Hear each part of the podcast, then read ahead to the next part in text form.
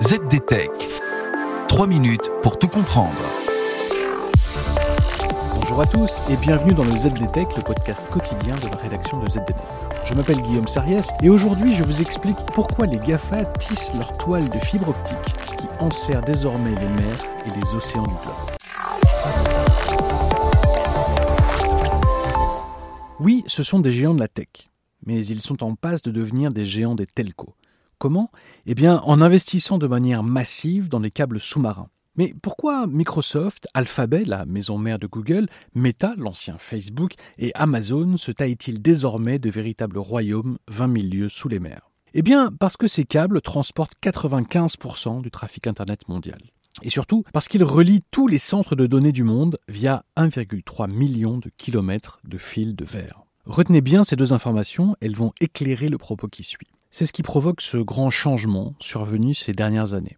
Jugez plutôt. Avant 2012, ces acteurs utilisaient moins de 10% de la capacité des câbles sous-marins. Aujourd'hui, cette proportion est de 2 tiers. Bref, en moins de 10 ans, les GAFAM sont devenus et de loin les principaux utilisateurs de la capacité des câbles sous-marins, avec un appétit très conséquent. Trop conséquent pour se contenter d'être simplement utilisateurs de câbles qui ont une capacité de 200 terabits par seconde pour les plus récents. En 2010, seul Google détenait une participation dans le câble Unity qui relie le Japon et les États-Unis. Et selon le cabinet spécialisé Télégeographie, Google, Facebook, Microsoft et Amazon, dans les trois prochaines années, devraient détenir collectivement plus de 30 câbles longue distance reliant tous les continents du globe, à l'exception de l'Antarctique. Les entreprises de télécommunications, dans un premier temps, ont réagi avec méfiance à la voracité des géants de la tech pour leurs câbles. Et cette inquiétude est bien compréhensible. Imaginez, Amazon qui devient propriétaire des routes sur lesquelles il livre ses colis. Mais le cash proposé par ces géants a également fait baisser le coût complet astronomique de la transmission de données à travers les océans, et ce pour tout le monde.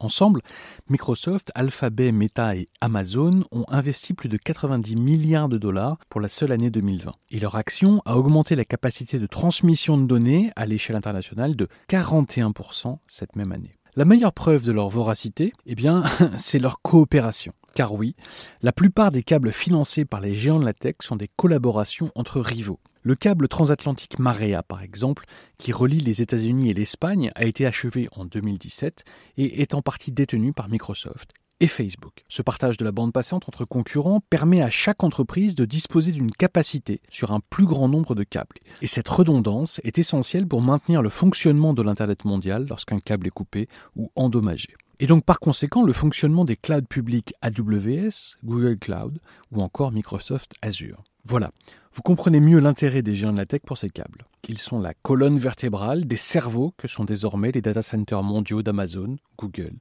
et Microsoft. Et une colonne vertébrale, on en prend soin. Car la pose et la maintenance des câbles sous-marins coûtent des centaines de millions de dollars par câble. De quoi financer une petite flotte de navires allant des navires de surveillance aux navires spécialisés dans la pose de câbles. Un travail de haute volée réalisé en profondeur. Et voilà, normalement on a fait le tour du sujet. Pour en savoir plus, rendez-vous sur zdnet.fr et retrouvez tous les jours un nouvel épisode du ZDTech sur vos plateformes de podcast favorites. ZDTech. 3 minutes pour tout comprendre.